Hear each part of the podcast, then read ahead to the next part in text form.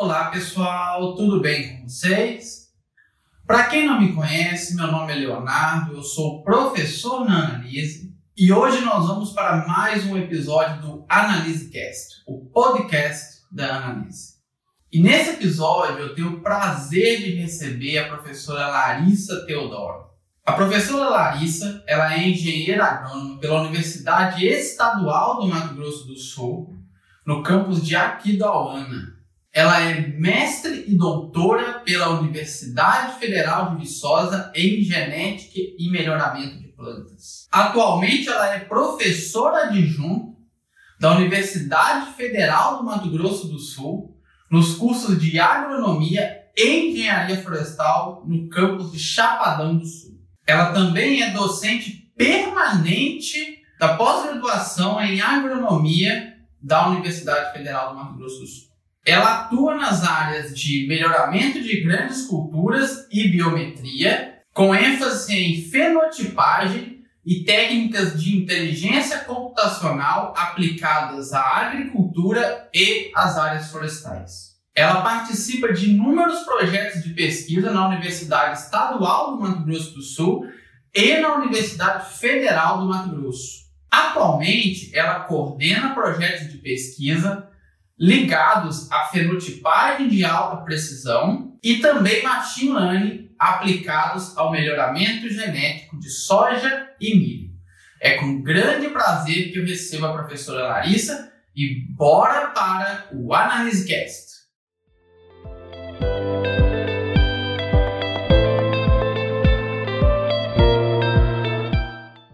Olá, pessoal, tudo bem com vocês? Vamos dar início aqui a mais um episódio do Analise Cast.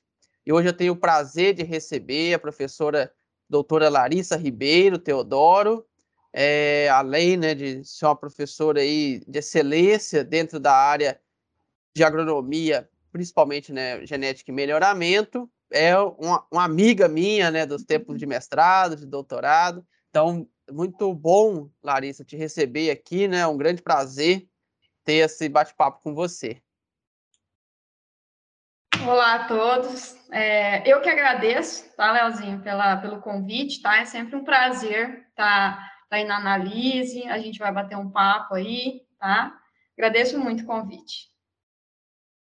Tá, então para a gente começar esse bate-papo, Larissa, é, eu gostaria que você falasse um pouco, né, como que foi a, a sua graduação, né, alguns fatos importantes que você julga importante, né, para para sua tomada de decisão de ir para o um mestrado, para o doutorado.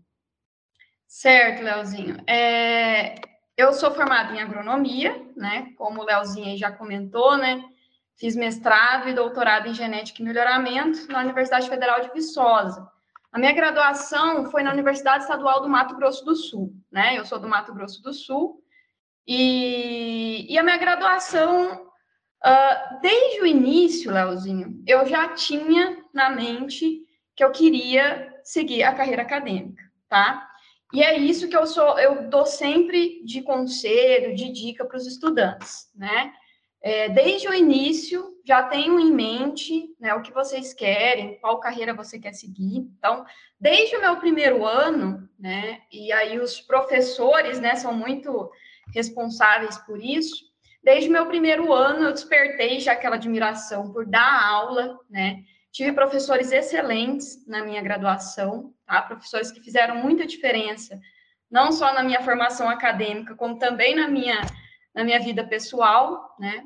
E aí, desde o primeiro ano, além dessa admiração por dar aula e tudo mais, já trabalhava em experimentos, né? Então, o Paulo, que é o, o meu esposo, né, o Paulo Eduardo Teodoro, ele era dois anos na minha frente, né? Então, eu entrei no primeiro ano, ele já estava no terceiro ano, né? E na época a gente já namorava. E aí ele me convidou, né, para ajudar nos experimentos dele. Então, vamos lá, vou fazer um experimento de arroz, né?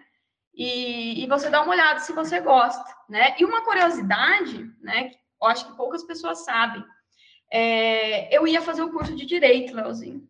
Não ia fazer agronomia, tá? Então, na minha cabeça, eu tinha que seguir o direito, por quê? Porque meu pai sempre falou para eu seguir, né? Então, meu pai é, é, é concursado, né, né, nessa área, apesar dele não ser formado em direito, né? Ele é engenheiro mecânico. mas ele é concursado, né, numa, pelo Ministério do Trabalho. Então, sempre botando na minha cabeça, tem que fazer direito, tem que fazer direito para fazer concurso, tá? E eu fui seguindo nessa linha, né? Mas aí, quando o Paulo começou a fazer agronomia, e aí o Paulo já contou toda a história dele, né? Não, não preciso repetir de novo. E aí ele também estava bastante contente, eu estava no terceiro ano, estava muito empolgado com a agronomia, e eu estava sentindo essa empolgação dele, né? Então, no início ali, quando a gente não acreditava, né, que ele ia terminar o curso de agronomia e tudo mais, a partir do terceiro ano, né, eu já comecei a sentir que ele realmente uh, levava muito a sério o curso de agronomia, que ele estava gostando, inclusive mais, ao meu ver, né, Uh, ele estava mais empolgado que até mesmo com a engenharia civil, né? Então ele falava das disciplinas, dos experimentos dele, dele de campo e os olhos dele brilhavam, né? E foi nisso que ele me convidou, tá? Antes mesmo de eu me matricular, né, no, no SISU, né? Na época já era o, o SISU, eu peguei já um dos primeiros SISU. Ele me falou, ó, vamos lá na universidade para você me ajudar no meu experimento com arroz. E aí eu fui, né? E simplesmente me apaixonei, né? Pela por toda a prática ali do campo, né? E pelo que ele já me falava também das disciplinas, né? E aí eu comecei a refletir, olha, será que eu quero direito mesmo, né? Será que é realmente o que eu quero ou o que o meu pai sempre falou que eu tinha que fazer, né? E aí me despertou, ele me explicou, né, quais eram as possibilidades dentro da agronomia, né, que você podia trabalhar para empresa privada, você podia prestar consultoria e você podia ser um pesquisador, né? Tanto da Embrapa quanto ser um docente, e aquilo realmente brilhou ainda mais meus olhos quando ele falou em pesquisa, sabe? Que era algo que eu sempre gostei muito, gostei de ciências, né? E gostava de estudar. E foi nisso, né? De repente mudei minha cabeça, fui para agronomia, né? Meu pai não gostou muito no início, mas depois acabou aceitando. E, e já comecei entrando nos experimentos, Leozinho. Então, isso que eu acho que foi extremamente importante, sabe? Eu já desde o início já está inserida ali nos experimentos, né? E fui entendendo que cada vez mais eu gostava dessa área, né? Tive professores sempre me incentivando, né? É, dou como exemplo aí o professor Francisco Eduardo, né? Não sei se o Paulo também comentou dele, mas foi, além de professor, um paizão para a gente, né? Aquele docente que dava aula realmente com muito amor, então, aquilo serviu de grande, exemplo para a gente, sabe? Aí, no final da faculdade, né? É, abrindo um parênteses aí, né? Sempre gostei muito de estudar, então, realmente, sempre fui uma aluna estudiosa. Participei também do PET, né? Então, além de estudar, também gostava de, de participar de, de grupos, né? De estudo, que é o caso do PET, grupos que, que realizam eventos também na faculdade. E aí, no quinto ano, né, eu também não tinha certeza de que qual pós-graduação eu ia seguir, tá? Então, o Paulo, né, tinha feito mestrado, é, e eu almejava fazer mestrado fora, né? E eu falei isso com ele, falei, ó, eu tenho interesse de ir para fora, não sei se você quer, né, realmente fazer seu doutorado fora, mas eu tenho interesse, né? E Viçosa, né, algum lugar que, que não fosse ali, né? Por quê? Porque a gente sentia que toda a informação, né, toda a formação que a gente precisava, a gente já tinha conseguido ali. Nosso curso ele foi muito prático, Leozinho, sabe? A gente trabalhava bastante a campo, mas eu ainda sentia que faltava uma formação teórica muito boa, sabe? Sentia que havia ali um, um gap, né, para preencher uh, conhecimentos com estatística, né, que já era uma área que eu gostava, mas não entendia muita coisa porque a minha base foi muito, muito realmente básica, né? Então, queria me expandir melhor, principalmente para a área de estatística, né? Via que gostava, né, de, de iniciar essa análise de dados, mas eu ainda não sabia, tá? O Paulo, na época, estava aprendendo genes, né? Tentou me ensinar um pouco, mas ainda a gente era muito é, inexperiente, né? Não tinha vivência nenhuma com análise de dados. Então, ele também manifestou o interesse de sair para o doutorado, né, ir para fora. A gente viu que tinha essa necessidade de não ficar mais em casa, sair da zona de conforto, né? E foi daí que surgiu a oportunidade para Viçosa, né? O Paulo tinha estabelecido já alguns contatos. Um contato muito importante na época foi com o Bruno Laviola, né?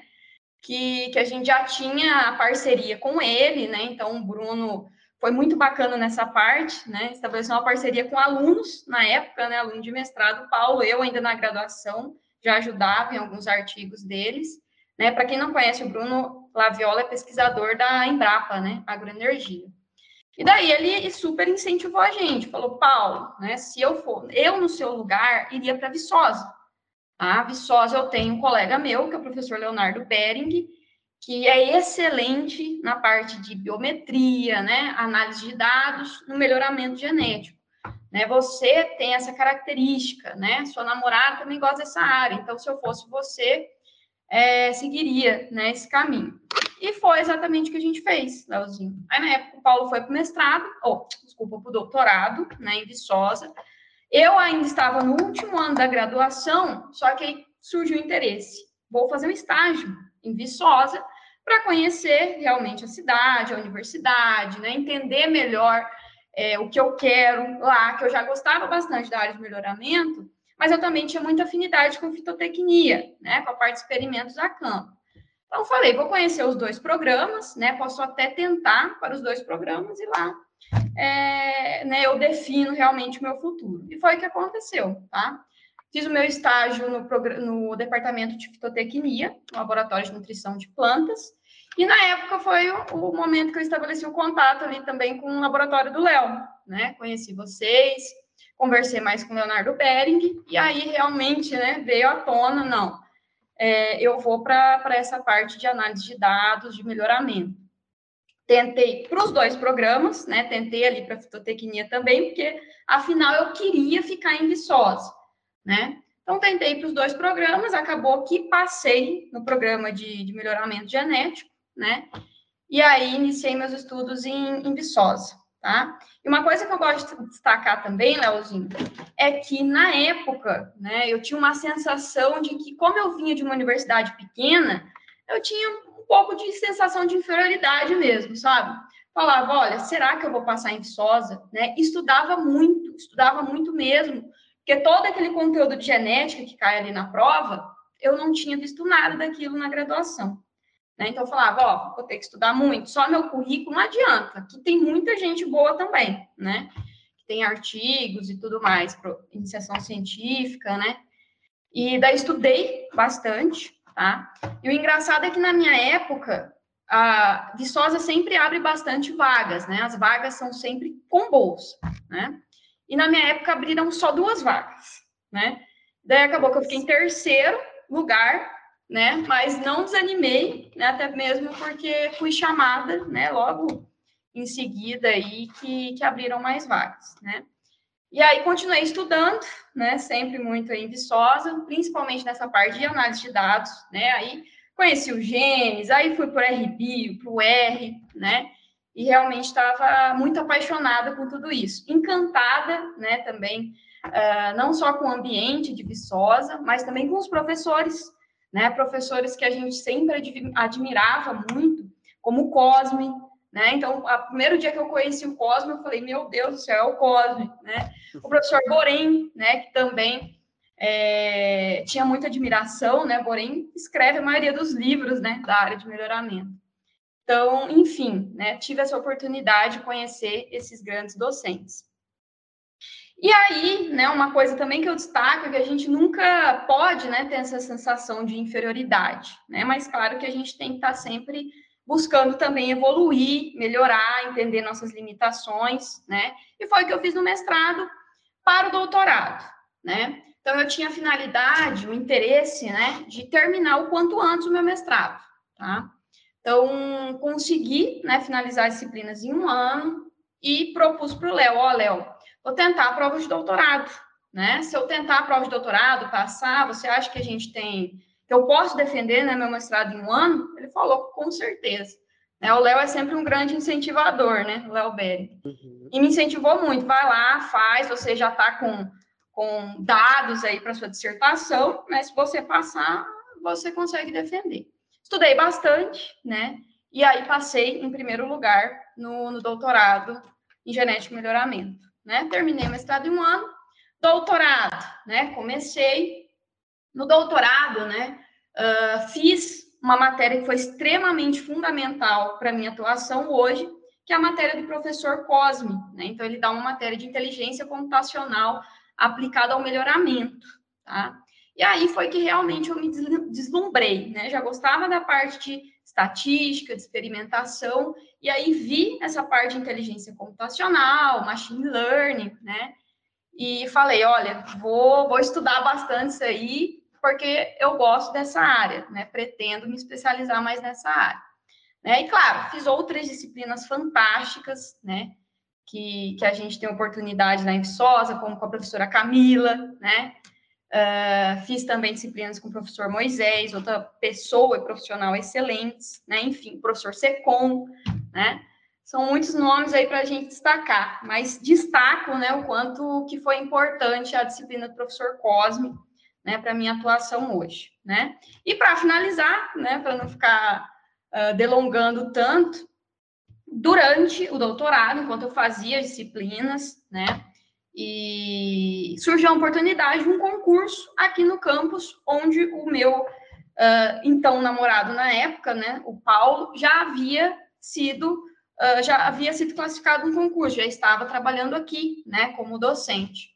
E surgiu essa oportunidade, falei, não custa nada tentar, né? Estou no primeiro ano do doutorado, ainda preciso terminar as disciplinas, né? Estava no segundo semestre, mas falei, vou tentar. É uma oportunidade ótima que a gente tem, né? De tentar ficar no mesmo lugar, que a gente sabe que não é fácil, né? Para quem pretende essa área de concurso, né? Duas pessoas ficarem concursadas na mesma cidade, na mesma instituição. Então, tentei o concurso, né? E, e graças a Deus deu tudo certo, né? Consegui uh, passar nesse concurso e hoje estou aqui, tá? Então, assim, foi realmente um, um eu falo, foi um furacão, né? A minha pós-graduação foi um ano de mestrado, doutorado não planejava, né? Terminar antes do tempo, claro, né? Uh, mas surgiu a oportunidade de concurso, tentei, deu certo.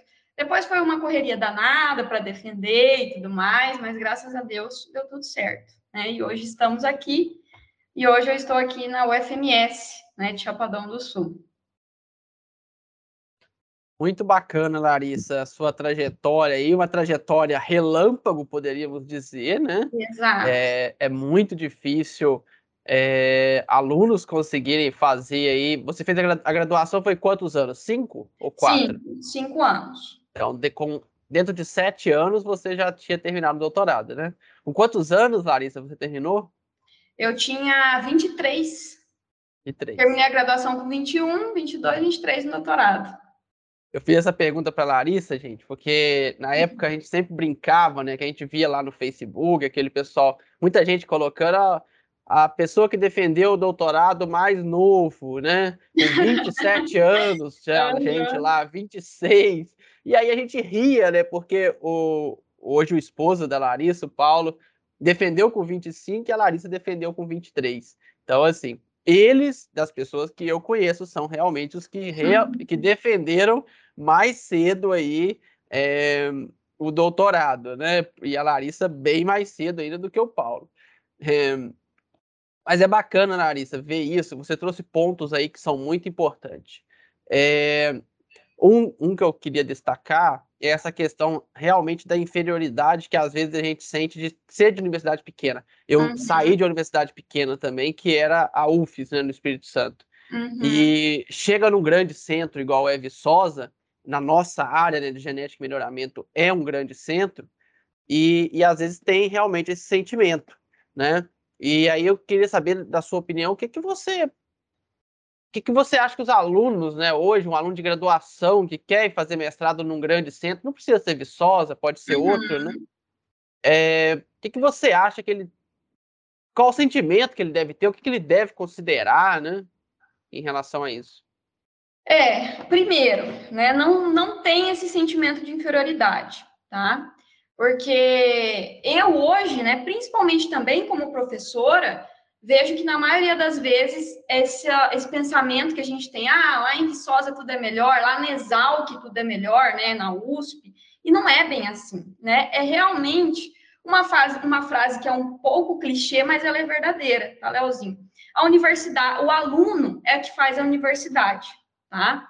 Então, tudo vai depender do seu foco tá? E aí eu sempre digo muito bem.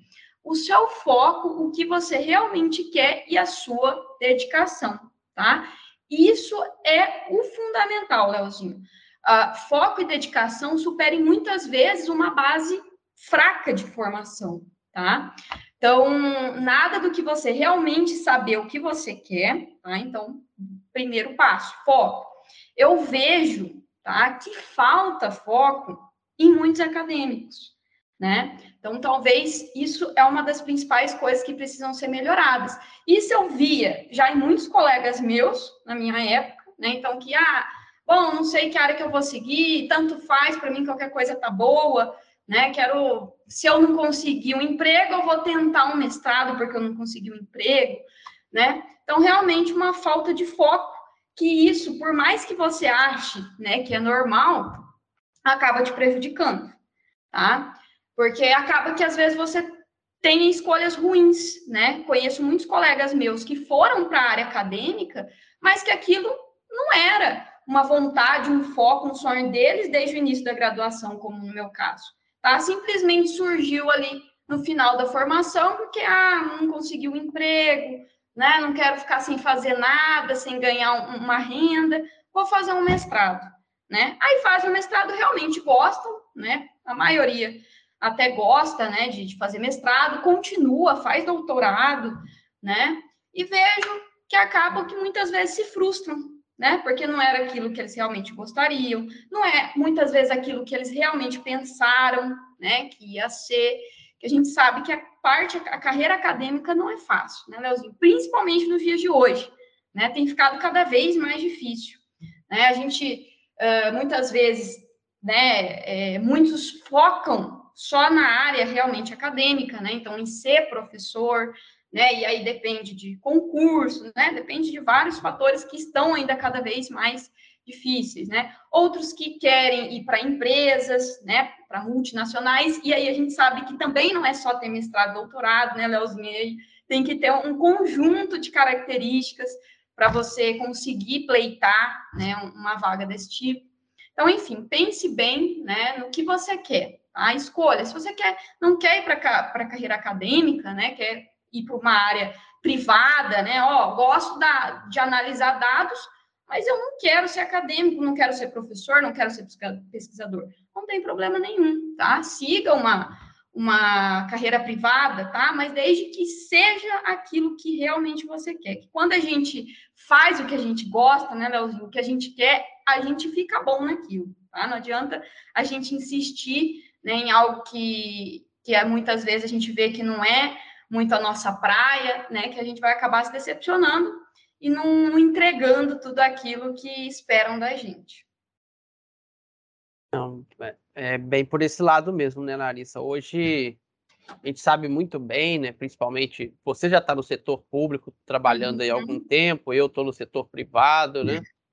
E só ter o título de doutor hoje, aquele diploma lá, não não está adiantando nada, não. não. Tem que ter um diferencial o setor público, no caso, ter as publicações, né, para você pleitear aí uma vaga no concurso, e no setor privado ter alguns diferenciais específicos, questão do inglês, principalmente, é algo Exato. essencial hoje, né? É, bom, Larissa, e depois que você entrou aí, né, para a universidade, passou no concurso, como que tem sido, né, o seu dia a dia, quais disciplinas você tem ministrado, Quais são os seus principais projetos de pesquisa? Uh, Léo, aqui, né, eu ministro as disciplinas de genética aplicada, tá? Aqui nós temos três cursos: agronomia, engenharia florestal e administração, né? Eu sou docente nos cursos de agronomia e engenharia florestal, tá? Então, eu, disse, eu ministro disciplinas de genética aplicada, estruturas de madeira na engenharia florestal, né, que não é a minha área, mas enfim, ser professor é isso também, tá, pessoal? A gente não pega, na maioria das vezes, a gente não ministra só aulas da nossa disciplina, né? A gente acaba que tem, né, que pegar algumas outras disciplinas, não só para preencher a carga horária, né, que existe uma carga horária para a gente cumprir na graduação e na pós, mas, né, também por causa de toda a estrutura aqui do campus, né? Então, é um, um campus que não é muito grande, né? E, E isso é vale para todos os campos, tá? Já conversei também com vários colegas de outros campos, a situação é a mesma. Então, não vai existir professores para todas as áreas possíveis, tá? Então, acaba que você tem que pegar uma disciplina ou outra uh, fora da sua área, né? E é o que aconteceu comigo. Estrutura de madeira é fora da minha área, mas é um assunto que eu gosto muito também, que envolve bastante cálculo, né, Leozinha? É uhum. dimensionamento, cálculo. Uhum. Então, eu me dei bem também. Então, eu dou genética aplicada, estrutura de madeira. Já dei outras disciplinas, como construções rurais, química analítica, mais fora ainda, né? Hum. Só que isso foi bem no início, né? Porque tinha que preencher a carga horária. Mas hoje eu dou essas na graduação, tá? E na pós-graduação, que temos aqui no campus, que é mestrado em agronomia, é, eu dou as disciplinas de métodos de melhoramento de plantas e inteligência computacional aplicada à agricultura. Então, as minhas linhas de projeto, né, as linhas de pesquisa e projeto aqui na universidade, são nessas duas frentes, né? Melhoramento de plantas, onde eu trabalho com melhoramento da cultura da soja, principalmente. Inclusive, a gente tem uma parceria com uh, o programa de melhoramento de Viçosa, né, de soja, que é coordenado pelo professor Felipe, onde né, ele executa os cruzamentos lá em Viçosa e a gente avalia as gerações agregantes aqui, né? E a gente vai avançando as gerações até a gente uh, concluir aí o nosso programa de melhoramento, né? De acordo aí com as, com as características para nossa região, tá? E aí, além né, de, de melhoramento de soja, também venho trabalhando com melhoramento de eucalipto. Então, eu e o Paulo somos parceiros, tá? A gente trabalha em conjunto. E uh, o melhoramento né, essa linha que a gente vem trabalhando aqui, a gente vem utilizando principalmente fenotipagem de alta precisão. Tá? A gente tem um professor parceiro nosso aqui, que é da área de sensoriamento remoto, né, o professor Fábio Baio, que é um excelente profissional tá, Na, nessa área. E a gente tem a, avançado muito né, nessas pesquisas. A gente via que era uma lacuna ainda aqui no Brasil implementar todas essas, essas análises de fenotipagem de alta precisão. Né? As principais dificuldades que a gente tem é com relação realmente à área de sensoriamento remoto, que eu e o Paulo não temos nenhuma formação nisso, né? E é uma área extremamente complexa, não é uma área que simplesmente né, a gente aprende de um dia para o outro a pilotar um drone, a processar as imagens, a fazer as análises. Não, não é dessa forma. Né? Então, a gente trabalha em parcerias, né, o professor Fábio, realiza os voos, né, o processamento dos dados, de os dados espectrais, né, para depois a gente processar essas informações e aplicar no melhoramento de plantas, tá? E além, né, da fenotipagem, do melhoramento, uh, agregando, né, em tudo isso, uh, eu tenho aplicado métodos de inteligência computacional a esses dados, né, como uh, métodos de machine learning, principalmente, redes neurais, árvores de decisão, random forest, e a gente tem obtido aí resultados bastante satisfatórios. Temos conseguido publicar nossos resultados, né, em formas de artigo aí, importantes revistas da área, né, em revistas uh, internacionais de alto impacto. Né? Então, a gente está bastante contente com o que a gente tem feito aqui e a gente tem seguido também bastante empolgado, né? Uh, a gente tem tentado, né, alguns projetos de pesquisa também com fomento né, o que é extremamente importante, né? Muito difícil, pessoal, muito difícil fazer pesquisa no Brasil, tá? É, é difícil, tem sido cada vez mais difícil, né? Recursos são muito escassos, né? Eu e Paulo aqui, por exemplo, a gente não tem um laboratório com computadores, que é o que a gente queria, né? Para formar alunos nessa parte de análise de dados. Por quê? Porque toda essa parte de construção, né, física de um espaço, isso é uma burocracia enorme, tá? e exige muitos recursos financeiros também. Mas a gente tem feito né, o melhor com que a gente pode. Né? Então, a, a gente está né, ganhando uma boa visibilidade com relação a isso, não só a, nossa, a nossa instituição, né, tem visto aí nossos projetos com muito bons olhos, como também o pessoal lá fora, né? Então a gente sempre recebe convites, né, tanto aqui do Brasil quanto lá fora, para publicar artigos, né, sempre nessa área, participar de eventos, né? Então a gente está bastante realizado, mas ainda assim tentando aí vários projetos também para melhorar, né, o que a gente faz. Legal, Larissa. É, não, é muito bom ver, porque realmente, universidades menores é mais difícil, igual você falou, ah, tem que dar disciplina de coisa que não é da sua área, igual você pegou química analítica, né, que não tem nada a ver, ainda a parte florestal ainda vamos dizer que o agrônomo é. ainda vê alguma coisa, mas química analítica é bem é bem mais fora. E, e essas dificuldades também acho que vai fazendo ficar mais forte, né, mais com mais casca para enfrentar essas questões. Verdade. Mas você citou um assunto, um tema aí que eu eu vejo como muita importância, e a gente sempre fala sobre isso porque realmente é algo, algo muito interessante, que são as parcerias, né? Uhum. Você citou aí parceria dentro da universidade com outros professores e parcerias com professores externos até ao FMS, né? Então, queria que uhum. você falasse um pouco do, de como que você vê essa questão da parceria, da importância para realmente produzir trabalhos de qualidade. Leozinho, parceria é fundamental, tá? Eu sempre sigo aquela frase: ninguém faz nada sozinho, tá? Essa frase é super verdadeira na nossa área, acredito que praticamente todas as áreas, tá? Ninguém faz nada sozinho. Então, quando é muito comum, né, o pessoal ver nossos trabalhos lá, fenotipagem de alta precisão na soja, utilizando machine learning, e o pessoal vem, né, e como está muito em alta essa parte de é, fenotipagem de alta precisão, né? Então, fazer os voos com drones, processamento dessas imagens. A gente é muito procurado para sanar essas dúvidas, né? Ah, mas vocês dão consultoria nessa parte? Ah, você dá um curso na área de interpretação de imagens, né? Você dá um curso sobre drones? Eu falo, gente, é, a gente não trabalha, né, com tudo isso e nem tem como trabalhar. Né? Eu não tenho como ser especializado na parte de sensoriamento remoto. Né? Eu sei da parte de melhoramento, sei da parte de análise de dados, mas aí sai da minha alçada saber de todas as etapas de um projeto, né? Então, e principalmente nos projetos que são grandes, né? É, a gente realiza muitas coisas. Então, parceria nesses casos é fundamental, né? Então, você não precisa saber de tudo, né? Tem vezes, né, que a gente vê esses trabalhos tão completos, digamos, a gente acha, não, Uh, ah, eu sei de melhoramento, mas agora preciso aprender sensoramento remoto. Ah, mas agora aprendi sensoramento remoto, preciso aprender machine learning. Ah, mas agora sem machine learning, preciso aprender a fazer análise nutricional, né? E é, isso é muito comum com os novos profissionais, né? Acaba que a gente quer pegar muita coisa para fazer, muita coisa para aprender, né? Porque a gente acha que tem que saber de tudo e fazer tudo sozinho. E não vai funcionar dessa forma.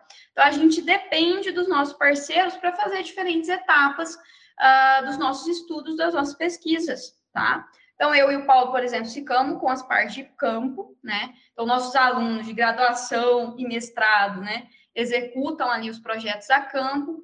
Nosso parceiro na área de sensoramento remoto faz as avaliações de sensoramento remoto, a gente só estatisticamente os dados depois, né? Eu e o Paulo. Uh, ah, preciso fazer uma análise nutricional. Temos parceria aqui com, com um professor da área, né? Professor Cid, grande parceiraço nosso, né? Tenho parcerias com o pessoal da área de sementes, né? Com o professor Paulo Coragem, da Universidade Federal de Santa Maria.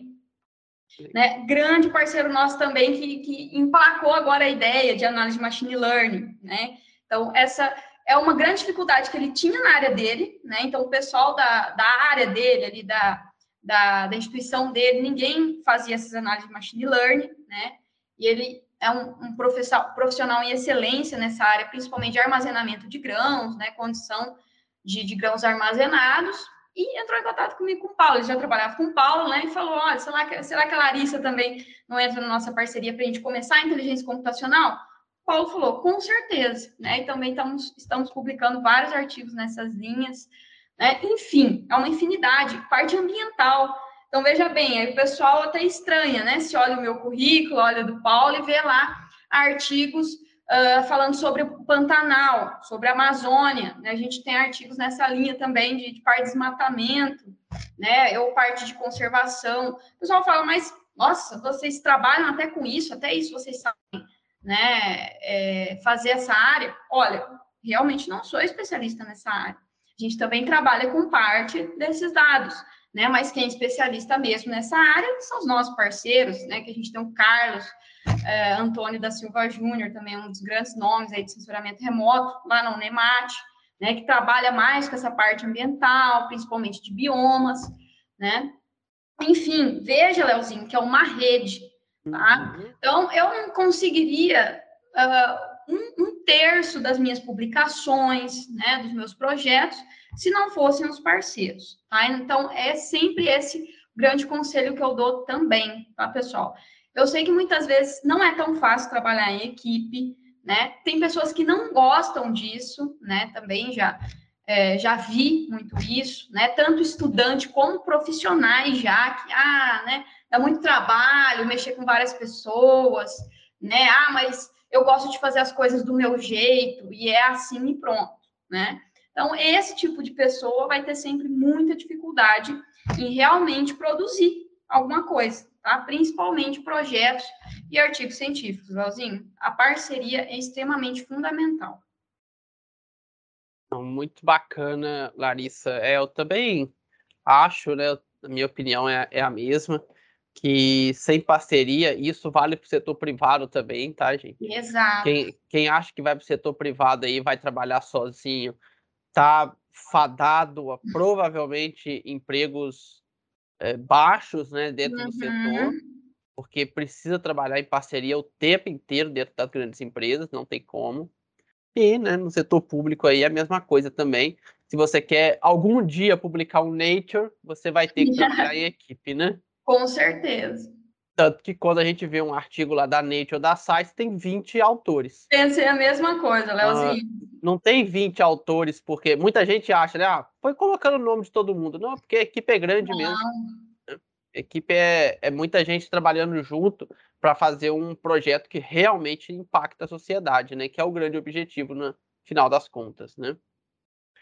Não, muito bacana, Larissa. E assim, eu queria saber a sua opinião, por exemplo, você citou lá no início, né, que quando você entrou na graduação, você já estava muito focada no que você queria. Uhum. Mas nós sabemos, e até um, um podcast, alguns podcasts para trás, quando eu conversei com o professor Tiago Bernardes da UFLA, a gente conversou bastante sobre a questão de foco mesmo.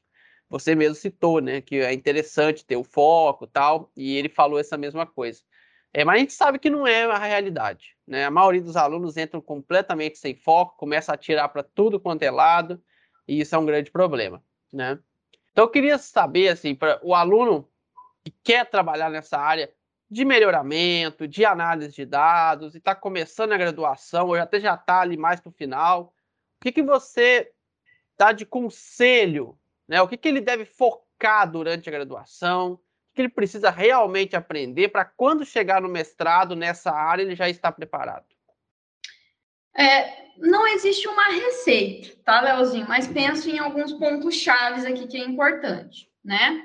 Uh, o primeiro de tudo é ter uma base boa de genética. Esse é o principal, né? Então, uh, por mais que a sua base não seja excelente, assim como não era a minha, tá? Uh, a minha base não foi tão boa, né? E aí não posso culpar só o professor, que era um bom professor bom, né? Mas uh, na época, né, por exemplo, eu não tive acesso àqueles livros que a gente tem lá em Viçosa, né? Então, realmente, a ementa de Viçosa é muito completa. Nem todas as universidades têm essa ementa, né? Então, não é só culpa do professor, né? É sempre culpa do aluno também em procurar, né? Além das aulas, estudar mais, né? Então, é sempre o conselho que eu dou também. Não fique preso só ao conteúdo das aulas, a disciplina. Se você gosta daquela área, pretende seguir aquela área, busca não só em livros, né? Mas já procura ler artigos né, científicos também da área. Eu sempre puxo a orelha dos meus orientados né, para isso. Olha, pessoal, estuda, né? Não estuda só nas disciplinas. Dê uma olhada também em artigos, né? Não precisa ser assunto, assuntos complexos, não tá? Assuntos uh, básicos aí do melhoramento para você já uh, estar se inserindo realmente no mundo, tá? Do melhoramento. Outro exemplo, outro, outra dica, né, que eu dou é, se você tem a oportunidade de trabalhar já em experimentos, né, na sua universidade, também faça isso. A iniciação científica é extremamente importante, tá? A gente não aprende só com a teoria, né? É, tá muito errado quem acha que vai aprender também só mergulhando nos livros e, e, e no caderno, tá? Então, por mais que você tenha um, um conhecimento teórico bom, a prática é sempre essencial para a gente fixar né, e entender toda a problemática envolvida aí na teoria. Né? Então, a gente tem que não só saber o conhecimento teórico, mas entender os problemas práticos. Né? Então, qual o problema que eu tenho que solucionar como melhorista? Né? São infinitos. E você entende isso melhor, Leozinho, só quando está na prática. Né? Seja no melhoramento clássico, você vai precisar ali da sua prática no campo. Se você for para o melhoramento biotecnológico, você vai precisar de uma prática ali em laboratório, né? Mas de qualquer forma geral, é importante vocês entenderem também as questões principais, os problemas principais a serem resolvidos em cada área, né? No melhoramento nós temos muito, né? Então, hoje, né, destaco também como principais problemas aí do melhoramento para nossa geração, tá? E para as culturas também, uh, melhoramento para estresse abiótico, tá? Então, enfim, existem grandes problemas, mas um, um, desses principais é produzir de forma sustentável, né, Leozinho? Isso está muito em alta e não é só modinha, é realmente uma necessidade que a gente tem, né? Então, produzir de forma sustentável envolve melhoramento né, para várias situações, melhoramento visando culturas com maior eficiência no uso de recursos, né, como água, nutrientes, né, a questão de plantas adaptadas a temperaturas, a questões de solos pobres, né, enfim, a gente tem várias questões relacionadas a isso.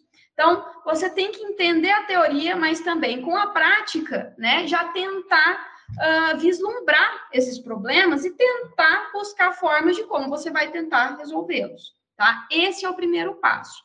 Isso também uh, iniciando-se na graduação, né? Essa, esse pensamento. Lógico que realmente toda a carga, né? Que você vai necessitar, né? Para ser um bom melhorista, você vai depender da pós-graduação, tá? Mas o que eu sempre falo é teoria e prática, tá? uh, a gente não resolve nada, né, só com uma dessas duas vertentes, tá? Então, não só o conhecimento teórico, como a parte prática também é fundamental.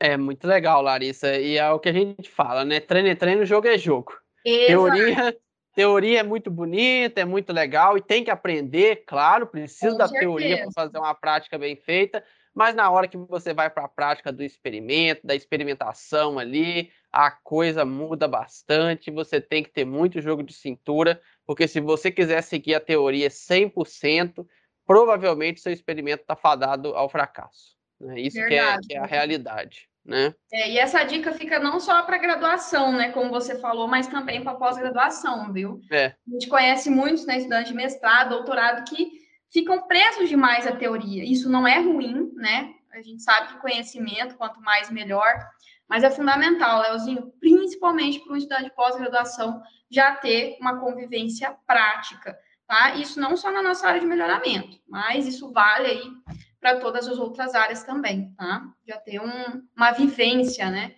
com a área prática. Não, bacana. E aí, aí eu continuo a pergunta, então, né? Para quem já está aí no mestrado, no doutorado, pensando em se tornar um professor universitário, ou a vinha trabalhar numa Embrapa, né, que é uma outra instituição pública muito interessante na nossa área. Na sua opinião, né, o que, que o estudante precisa focar durante esse período de mestrado e doutorado? Leozinho, eu acho que esse período de mestrado doutorado, né, é um período curto, né, principalmente mestrado, tá? A gente sabe que a gente tem que atender as exigências dos programas, você tem que cumprir os créditos, né? Então tem que fazer, perder realmente ali um, um pouco ali desse tempo com as disciplinas, né? O que é importante também para a formação da bagagem. Mas a dica que eu sempre dou é: não fiquem só presos às disciplinas, como eu havia comentado. Muito aluno de pós-graduação faz disciplina no mestrado, né? Faz disciplina no primeiro ano, faz disciplina de novo no segundo ano, né? De, defende ali a, a dissertação dele nas pressas, né? Muitas vezes, vai para o doutorado. No doutorado faz disciplinas de novo, tudo bem? Né?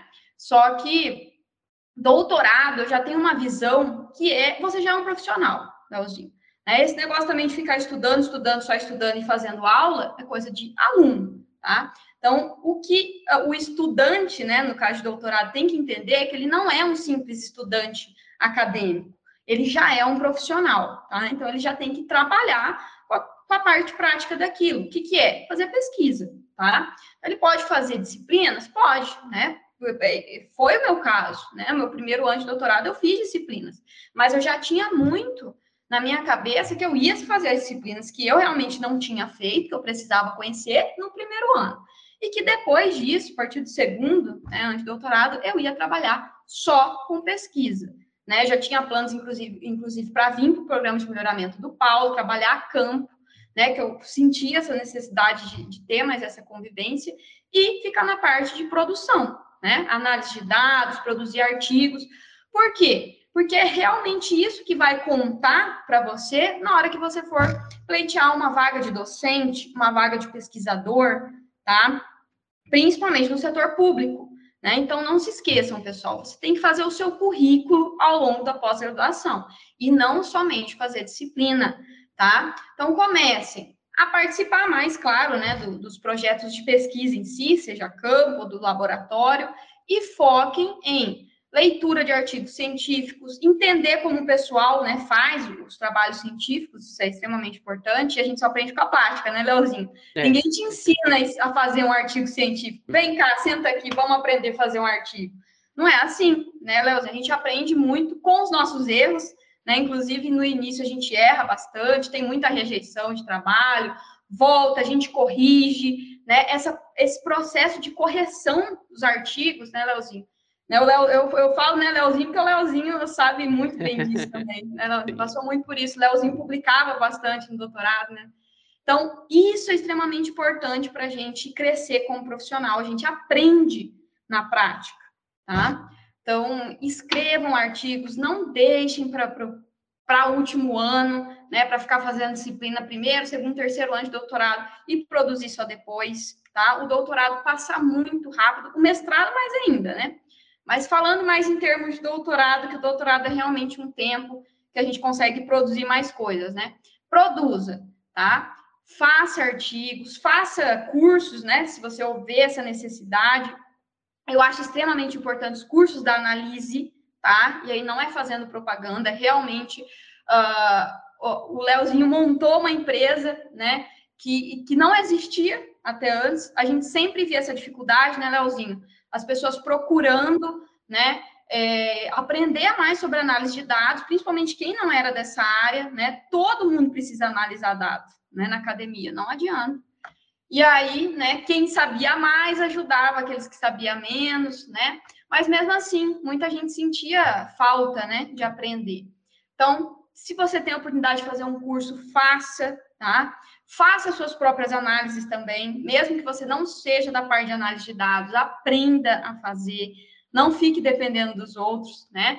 E um conhecimento de estatística e experimentação, pessoal, é básico. Outra coisa que eu falo, né? Por mais que você seja da biologia, da medicina, até das ciências humanas, né? Qualquer área. Ah, mas eu, a minha área não é estatística, então eu não preciso aprender. Eu peço para alguém fazer para mim. Tá? Essa época ó, já foi há muito, muito tempo que isso acontecia, né? Que tinha um estatístico que fazia análise para todo mundo. Hoje em dia, você tem que saber as principais, uh, os principais assuntos, né? De, de estatística, experimentação, as principais regras mesmo. Não só uh, na hora de escrever o seu artigo, mas como lá atrás, na hora de planejar o seu experimento. Né? O que muitas pessoas também acabam tendo problemas aí na hora de escrever e publicar artigos, simplesmente porque o problema está lá atrás em um experimento que foi mal planejado. Né? Então, pensa bem, muitas pessoas perdem um ano, até dois anos em experimentos que foram totalmente mal feitos, que vai resultar em dados mal feitos, que muitas vezes não conseguem nem ser publicados. Então, veja bem, pessoal, tempo é precioso. E para você não perder o seu tempo, né, estude né, o básico de estatística e experimentação para fazer experimentos também de qualidade, né? Na hora de escrever o seu artigo, você é, saber processar seus dados também, entender o básico, tá? Então, outra dica que eu dou para qualquer acadêmico é essa: experimentação é fundamental, tá? E última dica, né, para não me prolongar muito também. Para quem quer realmente seguir a, a carreira docente, Leozinho, eu, eu falo, comece, né, já tentando concursos durante o doutorado. Não deixe também para você terminar o seu doutorado, defender lá no último ano e aí iniciar uh, os concursos, tá? Porque concursos também exige não só conhecimento, pessoal, e não só currículo, tá? Concurso é uma série de fatores envolvidos, tá? Inclusive sorte. Né? Então, eu falo, uh, concurso é conhecimento, é currículo, e existe sempre um fator sorte também, tá? no caso de concurso. Então, não deixe para fazer em última hora, não deixe para você se formar um doutor para fazer concurso, tá? Se é o que realmente você quer.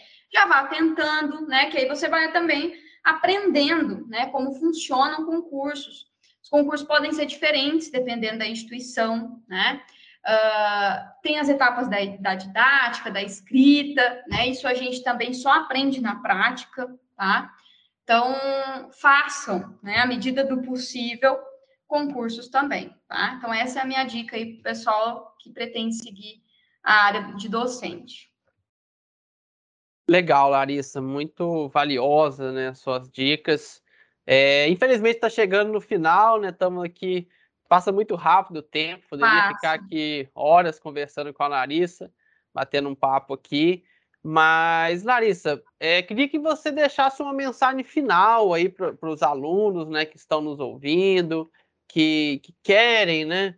É, uma mensagem motivacional né, para os nossos alunos, para os nossos ouvintes.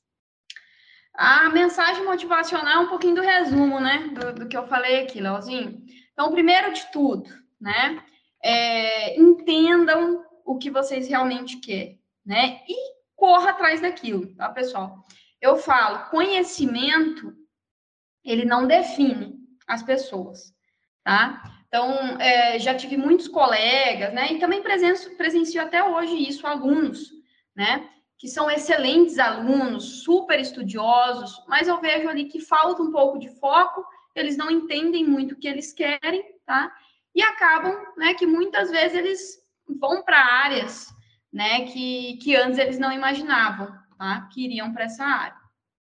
Então, enfim, né, se você pretende seguir carreira acadêmica, foca nisso, tá? É, se você pretende seguir a carreira privada, né, também foca nisso, né?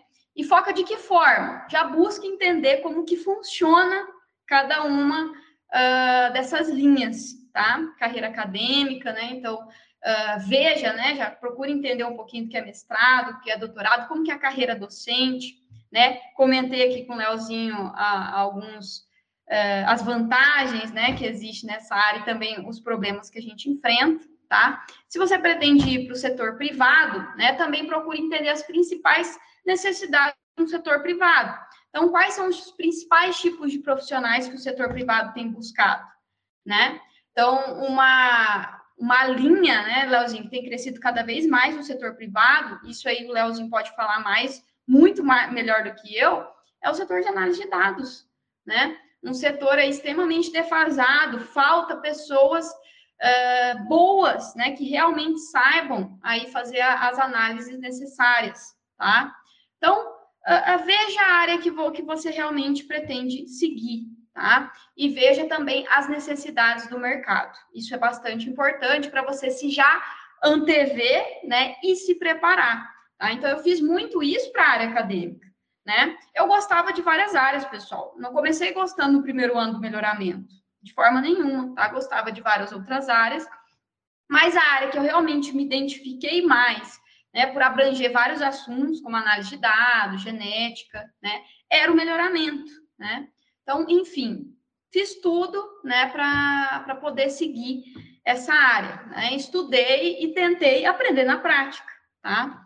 Me preparei da melhor forma possível, né? Que eu entendia que era, né? Principalmente aí na formação do currículo, tá? Então, lembre-se, para quem quer seguir carreira acadêmica, currículo, produção de artigo, participar de projetos é extremamente importante, tá bom? E quem quer seguir a área uh, profissional, né, a área privada, não sou especialista nessa área, mas o que eu vejo, né, alunos nossos aí que já estão nessa área, sempre manda mensagens, né, tentando uh, indicações, né, nossas, ó, oh, professor, a senhora, né, vocês têm alguma indicação? A gente está precisando de um profissional nessa área, né? O que, que essas empresas querem?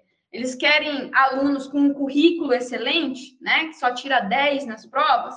Não, né? A primeira exigência deles está lá. Uh, ter muita vontade de aprender, né? Uma das primeiras exigências. Então, pessoas que estejam totalmente abertas para ser treinadas, né? Aprender, trabalhar em equipe, tá? Então, uma outra questão importantíssima que o Leonardo levantou, trabalho em equipe, é extremamente importante, não só no setor acadêmico, como principalmente no setor privado. Tá? Então, eles buscam esse tipo de profissionais que tenham muita disposição, né? Uh, vontade de trabalhar, vontade de aprender e que estejam, uh, que sejam capacitados, né? E tenham essa habilidade de, de trabalhar em equipe, tá? E não se esqueçam, o mais importante de tudo sempre é foco. Muito legal, Larissa. Foi muito bacana a conversa com você. Agradeço muito a sua participação. E pessoal, vocês que estão nos assistindo, que gostaram aqui do podcast, curte, compartilha, porque aí, quando você curte, é uma forma da gente saber que realmente foi importante esse conteúdo e que vale a pena a gente continuar, né, gravando esse tipo de material. E deixa nos comentários quem mais que você gostaria que nós entrevistássemos. Nós vamos sempre estar correndo atrás aí de professores, de pesquisadores da iniciativa pública, da iniciativa privada, para gravar novos podcasts para que eles possam contar a história deles e motivar cada vez mais os novos alunos a virem para essa área. Como a Larissa falou, falta profissional que trabalha com análise de dados, mas é trabalhar de verdade, gente, não é apenas apertar botão de software, tá? Então, muito legal. É, muito obrigado, Larissa, pela sua participação aqui hoje. Eu que agradeço, Leozinho. Foi muito bacana estar participando desse podcast, tá? Muito obrigado e fica aí também a, a, a minha disponibilidade, tá? Para sempre que, que precisar. Tá certo. Então, pessoal, finalizamos por aqui o nosso podcast e nos vemos no próximo episódio.